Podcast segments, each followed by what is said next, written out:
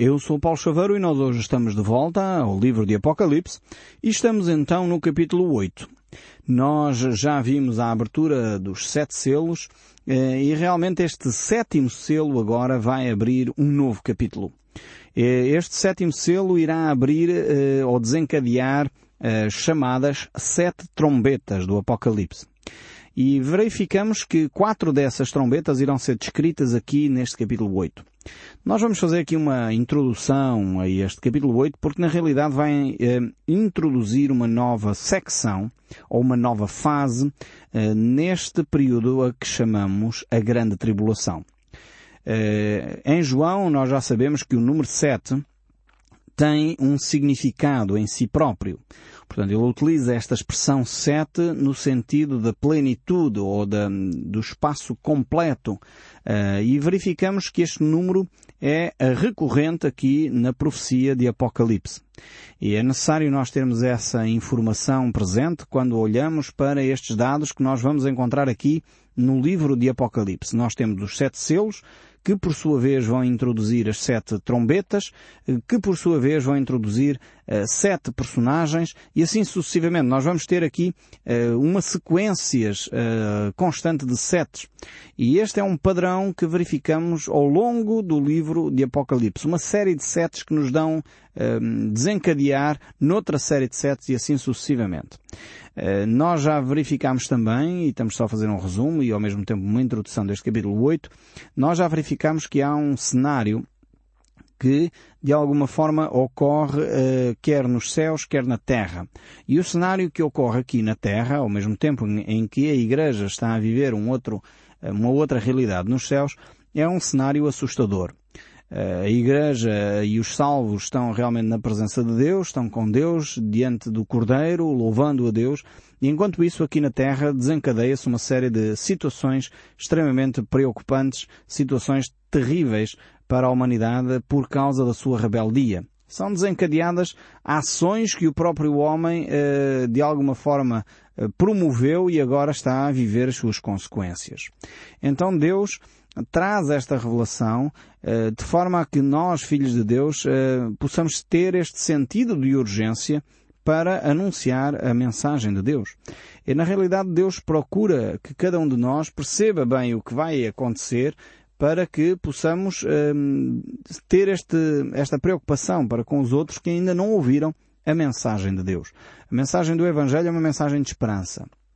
É uma mensagem que traz ao homem uh, uma tábua de salvação, podemos dizer assim. E num mundo que de alguma forma uh, percebemos que vive de crise em crise, uh, tem períodos um pouco mais estáveis, mas normalmente vai de uma crise à outra, nós, como cristãos, temos de facto a resposta de Deus para a humanidade.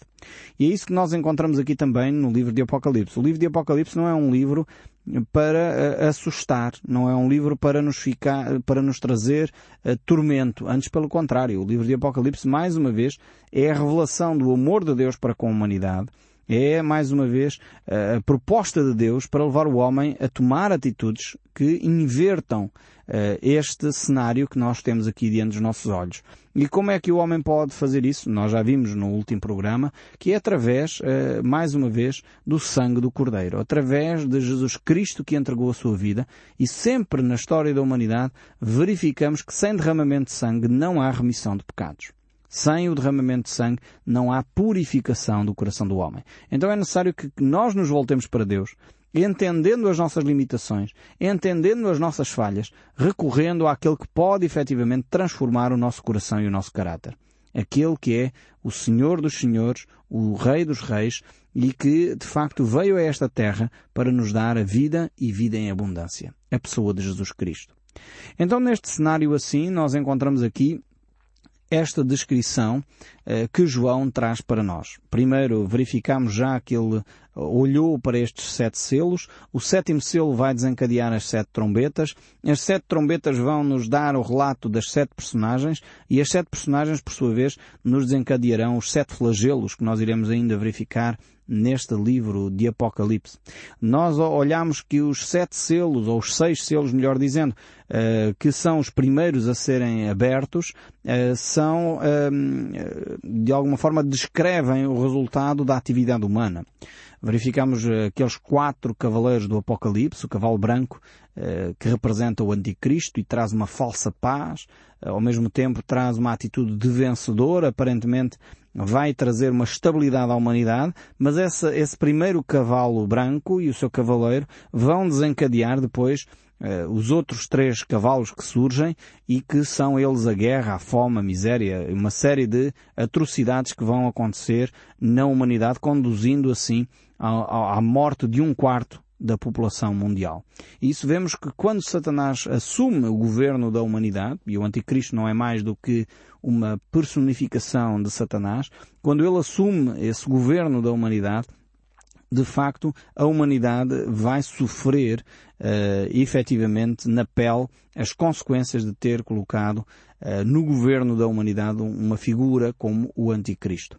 Uh, por isso há o alerta da parte de Deus para cada um de nós poder estar eh, bem eh, atento aos sinais, como diz Jesus, eh, quando nós olhamos para uma figueira e verificamos que os figos começam a ficar maduros, percebemos, pela, pelo desenvolvimento da natureza, que o verão está próximo. Assim também, Jesus usa esta imagem para nos alertar exatamente que quando há determinados sinais que vão ocorrer, e é interessante ver que alguns programas uh, televisivos, inclusive, utilizam esta linguagem, os sinais dos tempos, uh, que é uma linguagem bíblica, para nos relatar que efetivamente há acontecimentos que vão preceder a chegada do Anticristo.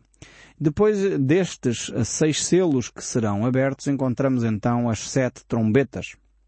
E estas trombetas vão na realidade ser muito semelhantes às pragas que nós encontramos uh, no livro do Gênesis, no tempo de Moisés, que foram desencadeadas uh, no Egito. Uh, e serão muito semelhantes também porque o coração da população mundial será muito semelhante ao coração de Faraó e dos egípcios daquela altura. Uh, na realidade, em vez de Faraó, relembrando um pouco o livro do Gênesis, este episódio, em vez de permitir que o povo de Israel tivesse saído para adorar a Deus, o eh, faraó foi endurecendo cada vez mais o seu coração, sendo cada vez mais um, contrário a que o povo pudesse ter livremente adoração a Deus. Na realidade, neste período de tempo, a grande tribulação, chamada grande tribulação, será um período onde, de facto, vai se opor um, ao, à, à, adoração a Deus, a tudo aquilo que se levanta no nome de Deus. E hoje já começamos a, a, a assistir a esta atitude. Já começamos a assistir a governos uh, que se levantam e se opõem efetivamente a tudo aquilo que possa uh, ser associado a Deus. Hoje já existem no nosso próprio país propostas de lei que um, vão no sentido de retirarmos da nossa bandeira, inclusive, uh, os símbolos relacionados com o cristianismo.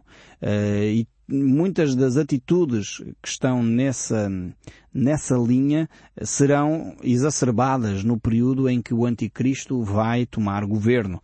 Realmente os símbolos de Cristo vão ser removidos da sociedade e vão ser completamente banidos. E os cristãos que se vão aproximar de Deus pagarão com a vida o facto de uh, quererem uh, se relacionar com Deus. Mas hoje já percebemos que há laivos desta mentalidade. Começa-se a assistir no, na Europa, uh, começa-se a assistir inclusive no Ocidente, na América e Canadá, por exemplo, país, países historicamente cristãos, onde, por exemplo, se quer remover o termo Natal porque isso é uma afronta a outras confissões religiosas, esta é a desculpa, para que eh, não se fale sequer do nascimento de Jesus Cristo. No entanto, depois temos cerimónias e feriados em alguns desses países eh, ligados com o Dia das Bruxas, mas isso já não é mau. Mas, entretanto, dizer que é Natal ou Páscoa já é uma ofensa. Realmente, esta mentalidade que está a inundar as nossas nações começa a chegar a Portugal já, já começamos a ter, em vez de férias de Natal e férias de Páscoa, temos só interrupções letivas, uh, começamos a introduzir este, estes termos aparentemente inocentes para nos afastarem daquilo que é a nossa realidade, a nossa realidade cultural, a nossa realidade espiritual, que é sermos cristãos. Precisamos recuperar, nós cristãos, efetivamente, uma posição eh, marcando assim também as nossas convicções uh, espirituais e eu creio que este terreno tem sido ganho exatamente porque os cristãos se têm tornado nominais. Os cristãos têm desprezado aquilo que é a sua herança uh, histórica e têm se afastado daquilo que são os princípios e os valores de Cristo. Precisamos voltar àquilo que é Uh, básico na nossa fé. Precisamos voltar a ser comprometidos com Cristo e assegurar de facto as nossas convicções, respeitando, como é óbvio, as convicções dos outros, respeitando, como é óbvio, aquilo que outros pensam, mas também não deixando de afirmar aquilo que é as nossas convicções. E se o nosso país é, de facto, maioritariamente cristão, os valores cristãos têm que estar presentes na nossa cultura, na nossa sociedade, e isso não é um desmérito, nem é um, algo para ser banido, antes pelo contrário é para ser vivido e é para ser, de facto, manifestado, porque se são nossos valores, devem fazer parte da nossa cultura. Então estamos neste ambiente aqui em que o anticristo de alguma forma está a governar e uh, verificamos que este primeiro, ehm, esta primeira trombeta vai ser uh, proclamada. Mas antes uh, vamos ver aqui uh, o quebrar do sétimo selo. E acontece no verso 1 do livro de Apocalipse, o capítulo 8, onde verificamos aqui um fenómeno todo ele muito estranho. Diz assim o verso 1. Quando o Cordeiro abriu o sétimo selo, portanto está a abrir o sétimo selo que vai desencadear ou dar espaço às sete trombetas que se seguirão a seguir, mas ele diz quando o Cordeiro abriu o sétimo selo, houve silêncio nos céus, cerca de meia hora. Temos aqui um fenómeno uh, muito estranho. Temos aqui um fenómeno realmente que revela a solenidade, revela que este momento vai ser um momento uh, de mudança, um, um momento uh, que vai trazer uma nova realidade e, ao mesmo tempo, este silêncio revela espanto. Eh, eu não sei se você está habituado, mas certamente já, já presenciou, se nunca o fez, mas já presenciou certamente, quando há um momento de grande catástrofe, houve um grande acidente, faleceram centenas de pessoas, ou em homenagem a uma personalidade importante da nossa sociedade, um, costuma-se fazer um minuto de silêncio. Uh, muitas vezes, inclusive, coloca-se a bandeira à meia haste em sinal de respeito e esse minuto de silêncio é uma homenagem, é um tributo àquelas pessoas ou àquela personalidade, enfim. Uh, aqui esta meia hora de silêncio eu creio que uh, revela um pouco também desta solenidade, desta, deste momento importante que é para ser marcado com respeito, com consideração por aquilo que vai acontecer a seguir. Eh, mas temos aqui, de novo, eh, estamos ainda no contexto em que o Cordeiro está a abrir os selos, e eu reforço este, este aspecto, que é o Cordeiro que volta a ter um papel principal neste momento. É ele que é, de alguma forma, o responsável pela abertura destes selos. Eh, é a ação de Deus direta que está a ocorrer aqui ainda que provavelmente pela abertura dos seis selos a população mundial poderia eh, considerar, ok, isto são fenómenos naturais, isto são consequências normais, eh, e de alguma forma até são, porque os primeiros seis selos podemos dizer que são de causas naturais, são a atitude ou revelam a atitude do homem, e por isso eh, certamente a humanidade poderá desprezar a, a ação de Deus, aquilo que Deus está a querer produzir no coração do homem, ainda que vemos pelo capítulo 7 que há uma grande multidão que ninguém poderia enumerar que chega ao conhecimento de Deus, que percebe que aquilo não são só fenómenos naturais, porque hum, sabemos, quer pela história da, da própria ciência, quer pela história da própria religião, infelizmente tem havido muita superstição ligada a determinados fenómenos naturais e que as pessoas associavam, eh, ficavam alarmadíssimas com determinadas coisas que não sabiam explicar um, e por isso ficavam muito assustadas, debaixo de muita superstição. Uh, no entanto, vamos chegar a um momento aqui, na altura do livro de Apocalipse da Grande Tribulação, em que as pessoas vão divinizar a ciência e querem explicar tudo, mesmo aquilo que não percebem, mesmo aquilo que não tem explicação. E esquecem-se que Deus também age através uh, das circunstâncias, age através até, muitas vezes, uh, de circunstâncias uh, terríveis, como catástrofes que ocorrem, muitas vezes Deus está aí para nos auxiliar, para nos trazer à razão, para nos levar a refletir sobre a vida, sobre as coisas que são importantes. Não quer dizer que é Deus que desencadeia necessariamente as coisas, como é o caso dos primeiros seis selos. É verdade que o Cordeiro está lá, por detrás, abrindo cada um dos selos, mas também é verdade que é a ação do homem que está presente naquelas guerras, naqueles conflitos, naquelas fomes. Então, por causa desta uh, dupla ação, podemos dizer assim, muitos não irão entender uh, como Deus está a agir. E por isso mesmo a abertura deste sétimo selo. Este sétimo selo, de alguma forma, é o desencadear uh, e a resposta de Deus às orações de muitos, uh, milhares de cristãos ao longo de muitos séculos. Nós iremos ver isso em mais detalhe mais para a frente uh, e por isso mesmo vamos ver uh, que uh, Deus irá agir eh, no seu zelo, na sua ira, podemos até usar esta expressão, eh, para fazer efetivamente justiça. Nós iremos já explicar o que significa a palavra ira, porque muitas vezes nós encontramos esta expressão eh, na palavra de Deus e não percebemos o que quer dizer. Por exemplo, se nós olharmos para o livro de Isaías, capítulo 28, verso 21, diz assim o texto bíblico lá, Pois o Deus eterno vai se levantar como se levanta no monte de Perazim ele vai ficar irado, como ficou no vale de Gebeão. Ele vai realizar o seu plano misterioso, vai fazer o seu trabalho estranho. Alguns lendo isto, e infelizmente muitas pessoas têm feito este tipo de interpretação, ou seja, Deus é um Deus eh, maldoso. É o que as pessoas veem quando leem aqui que Deus ficou irado. Uh, a ira de Deus não tem nada a ver com a sua e com a minha. É preciso esclarecer este aspecto. Muitas vezes nós ficamos irados com coisas que nos fizeram ou com palavras que nos disseram e aquela nossa ira tem mais a ver com os nossos traumas, as nossas inseguranças. Uh, ficamos irritados porque as pessoas colocaram em causa quem nós somos ou sentimos-nos diminuídos e por isso desencadeou em nós um sentimento de ira. Uh, isto é o que nos desencadeia em nós, seres humanos, na maioria das vezes, a ira é desencadeada por estes mecanismos de defesa, eh, enfim, nós tentamos proteger-nos e atacamos os outros para nos defendermos.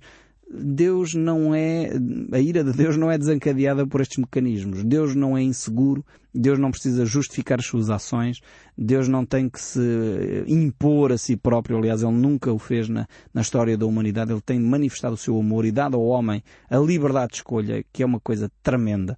Uh, realmente, às vezes mais valia que Deus não desse esta liberdade ao homem. Uh, e pudesse, de alguma forma, agir ainda de uma forma mais direta sobre nós para nós tomarmos as decisões certas. Mas no fundo é, é, é, como mais uma vez, eu não me canso de dar estes exemplos porque creio que são extremamente adequados e creio que Deus inclusive planeou a família para nós entendermos o seu coração uh, e o seu amor. É no fundo como um pai de família. Nós pais, uh, quando vemos os nossos filhos tomarem decisões que são erradas, muitas vezes gostaríamos de tomar o lugar deles para, para corrigir automaticamente as decisões, mas como pais o que nos compete é dar conselhos e não impor a nossa opinião. Claro, não estou a falar de crianças que têm um ou dois anos, não é disso, não é? E os pais têm que impor, ser diretivos, mostrar o caminho, dizer o que está certo e errado.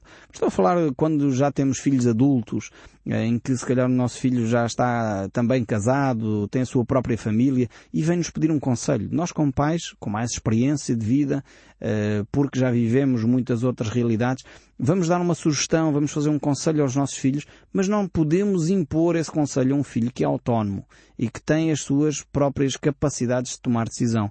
Nós como pais vamos sugerir que ele faça determinada atitude, tenha determinado comportamento. Mas se ele não fizer, pois as consequências serão deles. Nós como pais estaremos ali por detrás para apoiar.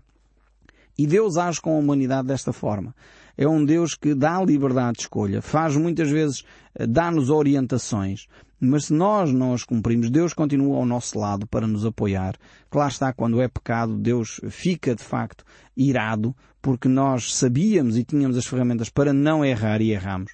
E é este tipo de ira eh, que a Bíblia chama de ira santa, não, não tem nada a ver com a tal ira que nós temos e por isso que nós fazemos muita confusão pensando que Deus é um Deus uh, de humores. Hoje acordou mal disposto, vai fazer mal à humanidade e amanhã acorda bem disposto, vai fazer bem à humanidade. Deus não é assim. Deus é, é, é, o mesmo ontem, hoje e eternamente. E Deus não, não se ira como nós nos iramos. Aqui quando fala da ira de Deus é porque Deus deu, uh, diria sem, sem erro, de centenas de anos para que o povo eh, alterasse os seus comportamentos e o povo não alterou. E Deus eh, chegou a um ponto de dizer é injusto continuarmos a deixar que inocentes pereçam. Aquele sentido que nós até temos também de injustiça, quando percebemos que há inocentes a, a morrer, que há pessoas que, que, estão a ser injustiçadas e que alguma coisa tem que acontecer, alguma justiça tem que ser feita. É nessa altura que Deus intervém. E é aqui que podemos ver muitas vezes nas Escrituras onde surge uh, a expressão que Deus está irado. Porque, efetivamente, Deus deu N oportunidades para que o homem emendasse o seu caminho e o homem não fez, e por isso ele vai agir com o seu plano, como diz aqui Isaías, o seu plano misterioso. Ele vai fazer o seu trabalho estranho, digamos assim. Deus vai agir de uma forma que, uh, efetivamente, vai levar-nos uh, a tomar atitudes diferentes. Vai, efetivamente, mudar o rumo da história. É o tal trabalho misterioso de Deus, onde a vontade soberana de Deus se sobrepõe à liberdade do homem.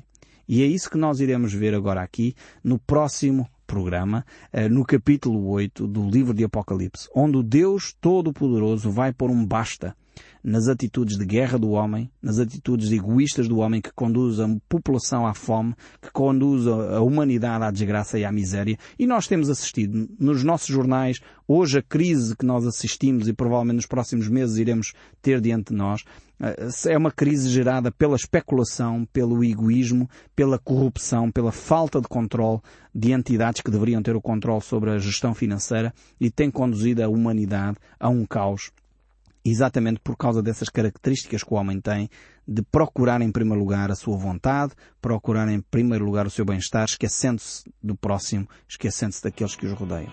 E é por isso que Deus tem necessidade de intervir na história, marcando agora a sua posição, e é isso que nós vamos ver no próximo programa. Por isso, não deixe de ouvir o som deste livro.